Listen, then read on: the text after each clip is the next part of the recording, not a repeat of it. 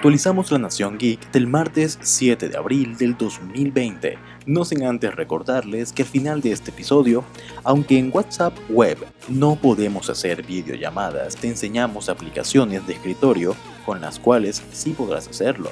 La noticia del día, Quibi hizo su debut y claramente no la tiene nada fácil frente a competidores como Amazon Prime, Hulu o el mismo Netflix.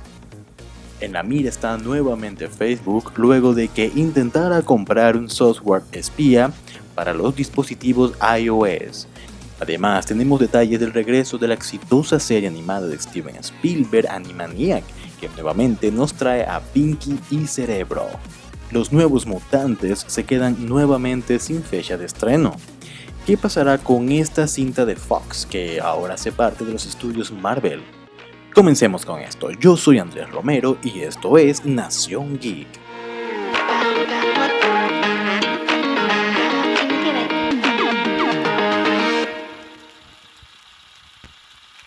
Cuando hablamos de plataformas de streaming, actualmente podríamos decir que estamos pagando entre uno o dos servicios que pueden ser desde Netflix y Amazon Prime, muy populares aquí en Colombia, pero claramente contamos con otros como HBO Go, Claro Video, Movistar Plus, Winsport Plus, entre otros. La noticia del día tiene que ver con Quibi, la nueva plataforma de streaming que llegó ayer 6 de abril al mercado. Y que, explicándolo de una manera muy sencilla, es un servicio que está pensado para ser consumido desde cualquier dispositivo móvil y no tanto en un televisor tradicional. Sus programas están pensados para ser consumidos como una especie de TikTok. Y toda su parrilla tiene producciones de no más de 10 minutos de duración y al momento de su estreno arrancó con 50 series en su catálogo, que incluyen incluso noticias y ostenta grandes figuras de Hollywood en su nómina como producciones de Steven Spielberg, Guillermo del Toro, series protagonizadas por Jennifer López, Reese Witherspoon, Demi Lovato e incluso cuenta con el colombiano J Balvin quien lanzará su documental en la plataforma. Si analizamos el panorama actual, claramente Quibi no la tiene nada fácil Disney tiene a The Mandalorian, Amazon Prime tiene a The Boys y Netflix claramente tiene Stranger Things. Cada servicio cuenta hasta el momento con uno o varios proyectos bastante populares en la cultura pop actual. Así que yo creería que el primer reto de la plataforma sería conseguir ese show capaz de hacer que el bolsillo de los consumidores quiera pagar por él. Y el segundo reto, y quizás el más complejo, es lograr saber qué películas y series de no más de 10 minutos tengan una audiencia que quieran consumirlas. Pues de momento el servicio solo está disponible en Estados Unidos y Canadá, pero a fin de año planean estar expandidos por todo el globo.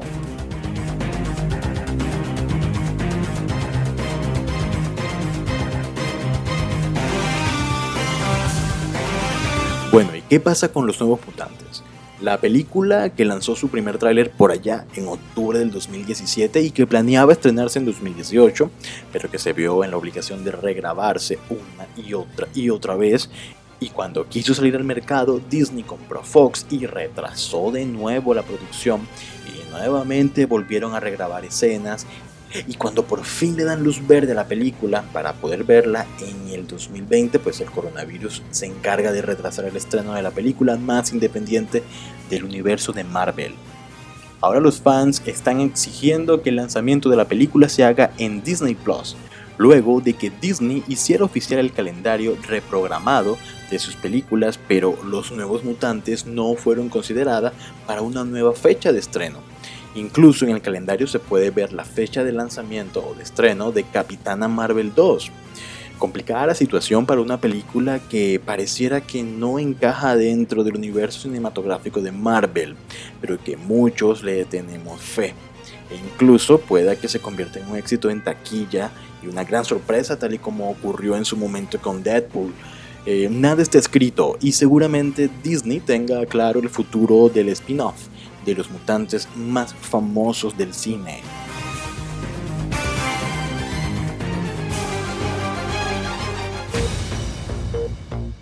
Facebook vuelve a ser blanco de críticas luego de que la empresa israelí NSOP Group afirmara que dos años atrás Facebook intentara comprar su software de espionaje Pegasus, software que la empresa utilizó para aprovecharse de una vulnerabilidad de WhatsApp y así infectar y espiar a determinados usuarios.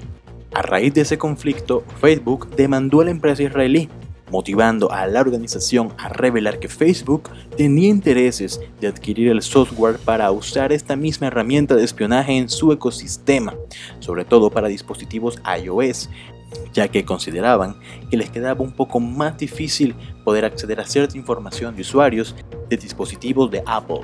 Este software de espionaje es una potente herramienta que incluso ha sido licenciada para su uso por parte de varios gobiernos durante los últimos años.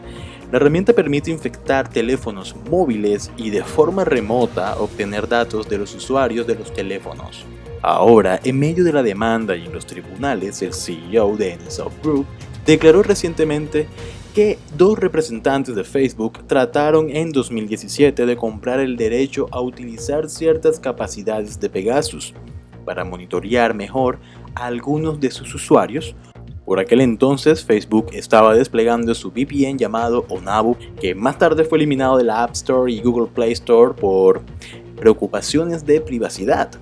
Situación que pone en aprietos una vez más la imagen y reputación de Facebook frente a los millones de usuarios que tienen almacenada su información en la red social y que preocupa una vez más los intentos de la compañía por tratar de hacerse con información confidencial de sus usuarios con otra de sus grandes redes como lo es WhatsApp, la red de mensajería más grande a nivel mundial, la más utilizada en Latinoamérica.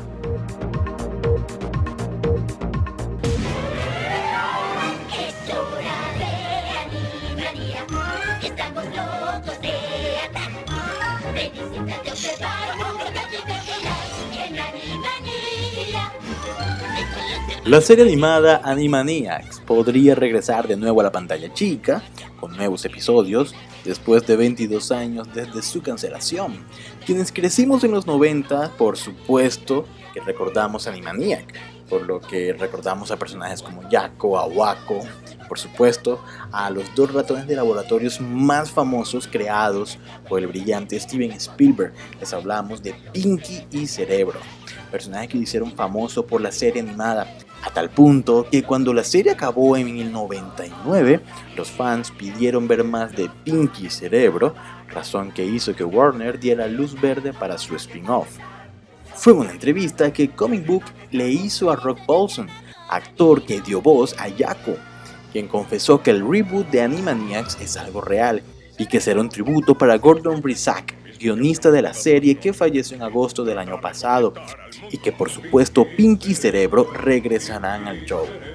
Programa que constará de dos temporadas de 11 capítulos cada una y que podrá verse en el servicio de streaming de Hulu desde el mes de septiembre de este año.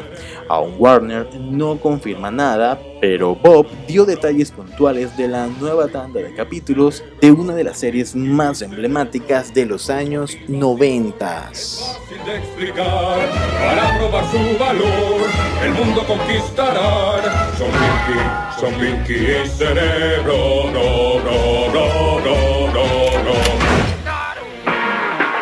Bueno, desafortunadamente WhatsApp Web no permite realizar videollamadas, pero hay aplicaciones de escritorio con las cuales eh, sí podemos realizarlas. Aquí tenemos un pequeño listado de algunas, pues de las más utilizadas y seguramente aquellas que puedan ser compatibles con más dispositivos móviles. Y es que de hecho la crisis del coronavirus ha hecho que muchas personas tengan que quedarse pues en sus casas para evitar la propagación del virus y en consecuencia no puedan ver a sus seres queridos. Por ello, muchos son los que han optado por realizar videollamadas para poder sentirse un poco más cerca a sus familiares y a sus amigos e incluso están haciendo, eh, celebrando festejos con ellos a distancia y una cantidad de actividades que ha puesto muy popular por estos días el uso de videollamadas. Sin lugar a duda, WhatsApp es la aplicación que permite realizar videollamadas desde tu celular por excelencia para muchos de los usuarios pero ¿es posible hacerlo desde la versión web del servicio, de la versión de escritorio que ellos tienen? La respuesta es no. WhatsApp Web carece de muchas de las funciones de la aplicación móvil, como son las llamadas, las videollamadas, incluso no puedes compartir localización. De este modo, la versión de escritorio sería solamente para enviar mensajes de texto, imágenes y videos que tengas en tus archivos. En ese orden de ideas, para poder utilizar el servicio de videollamadas en tu computadora, aquí traemos alternativas para que puedas sacarle provecho a la cámara de tu computador. Zoom es una muy buena alternativa. Este servicio te permite ingresar a una reunión, pues así se le llama al chat de los vídeos de esta aplicación, a través de un enlace. Este enlace te lo debe enviar tu interlocutor, o sea, el que está creando la sala del chat. De manera muy sencilla se logra hacer esto, o también puede ser agregando los datos de la reunión. Además de Zoom, otras aplicaciones como Skype o Hangout son perfectas para realizar videollamadas desde tu computadora, aunque también tienen como alternativa Facebook Messenger, el servicio de mensajería de la red social que te permite realizar videollamadas tanto en su aplicación móvil como en su versión de escritorio. Al mismo tiempo, si queremos hacer un poco más divertido el tema de las videollamadas, existe House Party, el servicio de mensajería de Epic Games, que por estos días se ha vuelto una de las aplicaciones más populares a la hora de realizar videollamadas grupales. Hasta aquí este capítulo, no olviden seguirnos en nuestro Twitter como Geek Nación. Y a mí como Andrés Mauro 92, yo soy Andrés Romero y esto fue Nación Geek.